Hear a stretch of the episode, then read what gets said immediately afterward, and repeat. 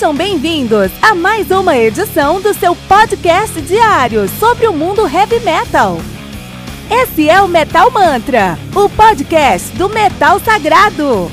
Lembrando que você pode nos mandar suas perguntas, sugestões, críticas, correções, elogios ou quaisquer outros comentários no nosso e-mail metalmantrapodcast@gmail.com.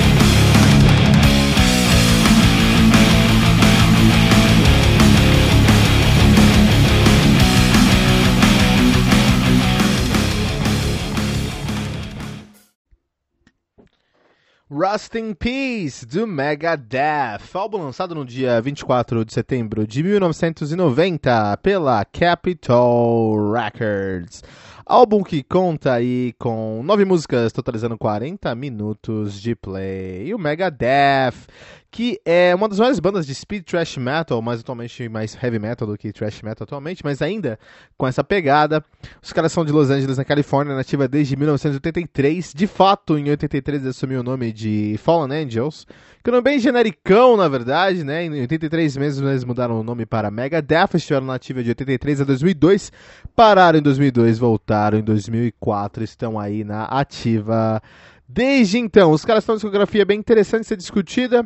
É, a gente não vai entrar no mérito da discografia deles hoje, porque aqui é o Today Metal, onde nós falamos sobre diversos álbuns clássicos do heavy metal, então eventualmente vamos falar sobre Megadeth em algum outro momento, porque Megadeth é uma das maiores bandas de heavy metal da história mesmo, né?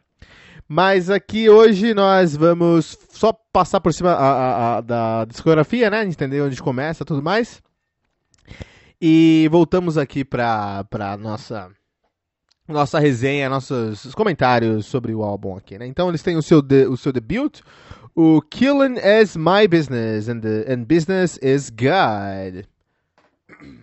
Perdão, os caras sempre tiveram aí, os caras têm uma, é, um senso de humor, é gostado. São, são engraçadões, são fanfarrões do heavy metal aí, cheio dos trocadalhos do carilho. Por exemplo, Peace sells, but who's buying it? Essas piadas, tem muita cara do tio Sam mesmo, né? Ou por exemplo, que é de 86, ou o seu terceiro álbum de 88, que é o So Far So Good, So What? Ai, meu, fiquei, eu, eu, eu rio, eu rio com esse humor fanfarrão do Dave Mustaine, né? Uh, em 90 eles lançaram Rust in Peace, o álbum que falaremos hoje, né? Também temos aí o Countdown to Extinction de 92, o Euthanasia de, 2000, de 94, né? Acho que hoje nós vivemos um Euthanasia. O dia que falarmos sobre Euthanasia, podemos conversar sobre esse conceito mais a fundo, mas eu acho que hoje vivemos um Euthanasia. Uh, Cryptic, Cryptic o Writings de 97, o Risk de 99, de 97, desculpa, Risk de 99, provavelmente um dos piores álbuns do Megadeth até então. The World Needs a Hero de 2001 e eles pararam em 2001, voltaram só em 2004 com The System Has Failed. Em 2007 eles lançaram United Abominations, que também não é muita coisa não. Uh, Endgame de 2009, eles perderam aí, olha, eles perderam só 10 anos para fazer muito dinheiro com esse nome. Imagina se eles estão lançando em 2019 um álbum chamado Endgame. Se esse álbum sai. Quando sai esse álbum aqui? Vamos ver aqui só pra ver se eles perderam esse timing por 10 meses, 10 anos exatos.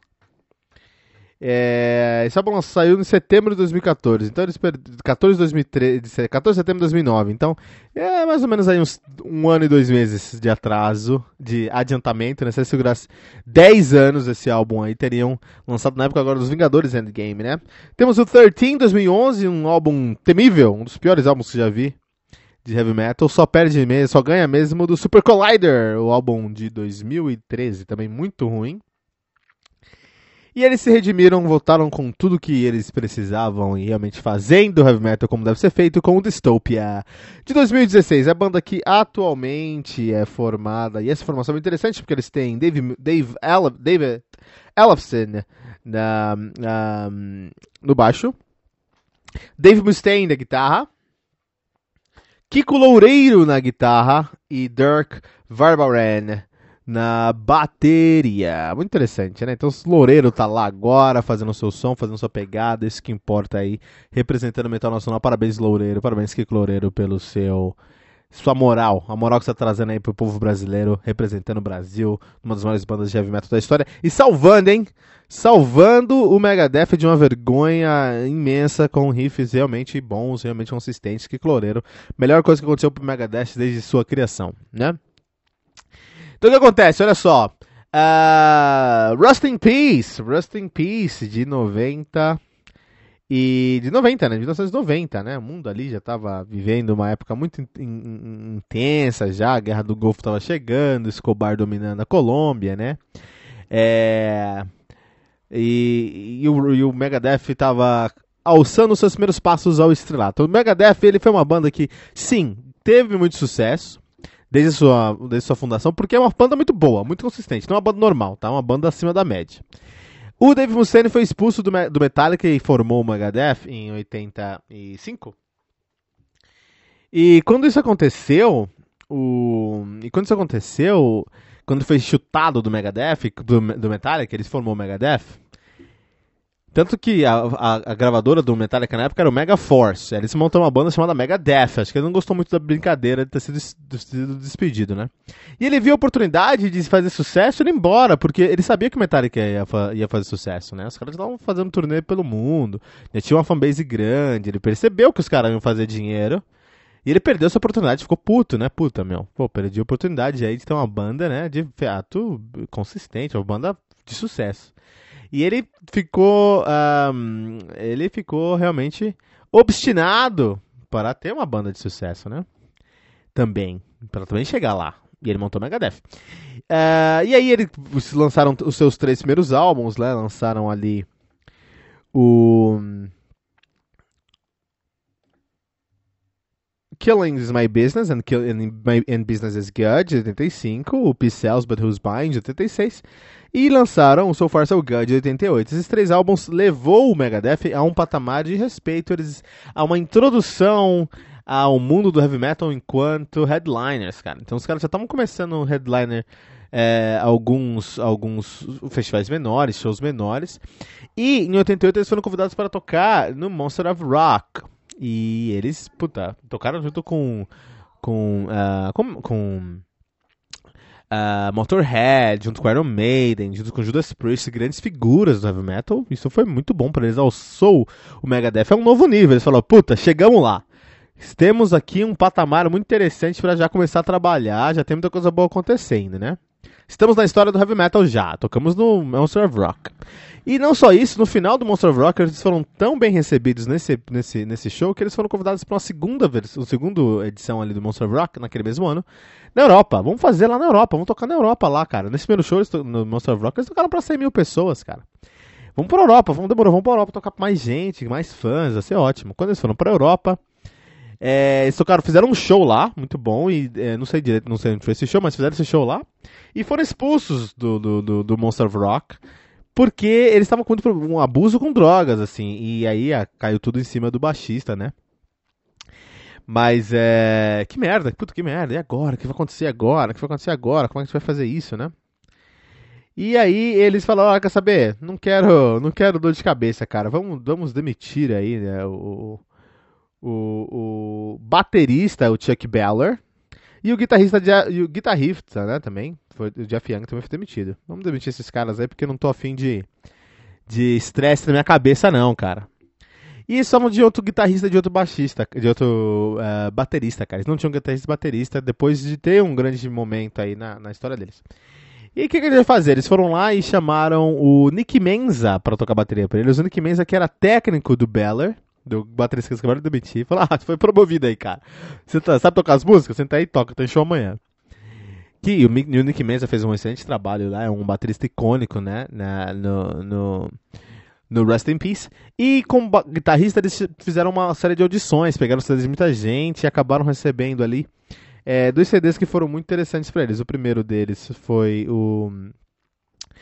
Uh, do Dimebag Darrell, cara. Eles receberam ali o trabalho do Dimebag Darrell falou, puta, Dimebag Darrell, esse cara que toca bem, do Pantera, logicamente, né? Falou, puta, talvez aqui deu certo.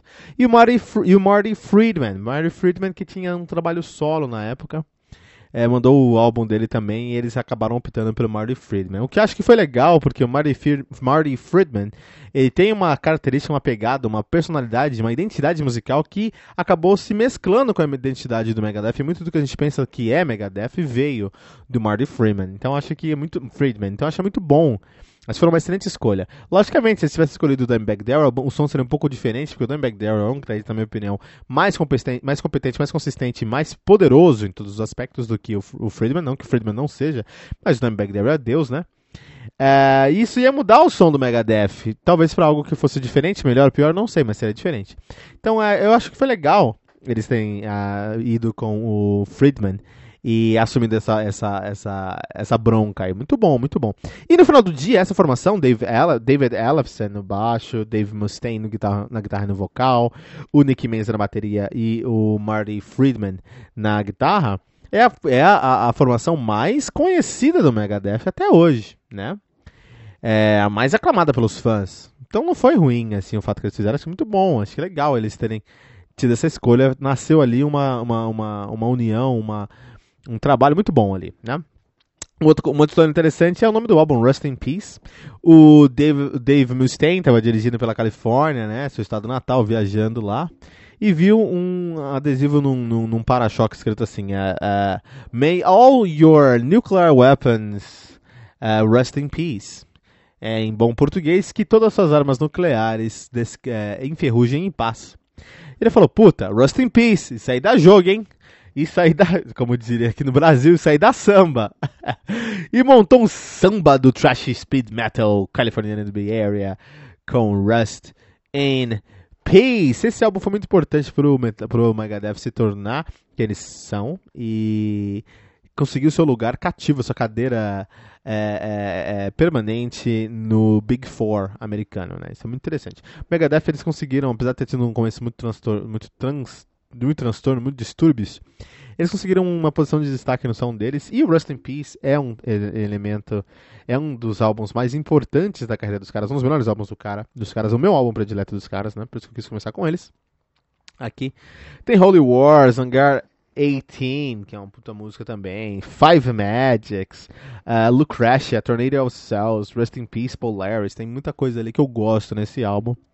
É, um recado para você que tá ouvindo esse episódio, faz o seguinte, ó, se, se você tá escutando a minha resenha agora, provavelmente você tá escutando no Spotify, você pode estar no Whiplash, você pode ter algum no, no Insanatório, você pode estar em vários lugares ouvindo aqui o nosso podcast.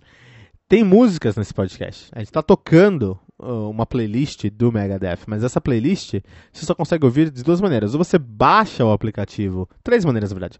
Ou você baixa o aplicativo do Anchor FM no seu celular e você vai lá em ouvir, procura por Metal Mantra, dá um favorite pra gente, e lá você consegue escutar as músicas na íntegra, acho que é a melhor experiência mesmo para escutar o podcast.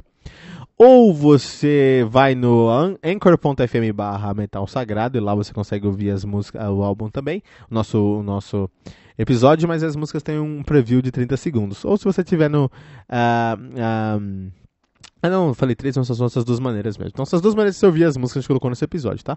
Então, vai lá, vai escutar. É, deixa seu comentário também do que você achou sobre esse episódio. O que você acha sobre Rust in Peace, sobre Megadeth. Que a gente continua essa conversa aqui. Rust in Peace, do Megadeth, no Metal Mantra.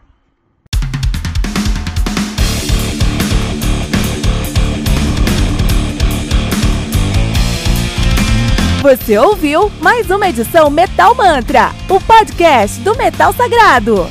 Apresentação: Kilton Fernandes. Não deixe de compartilhar a palavra do metal compartilhando esse episódio, usando a hashtag Metal Mantra.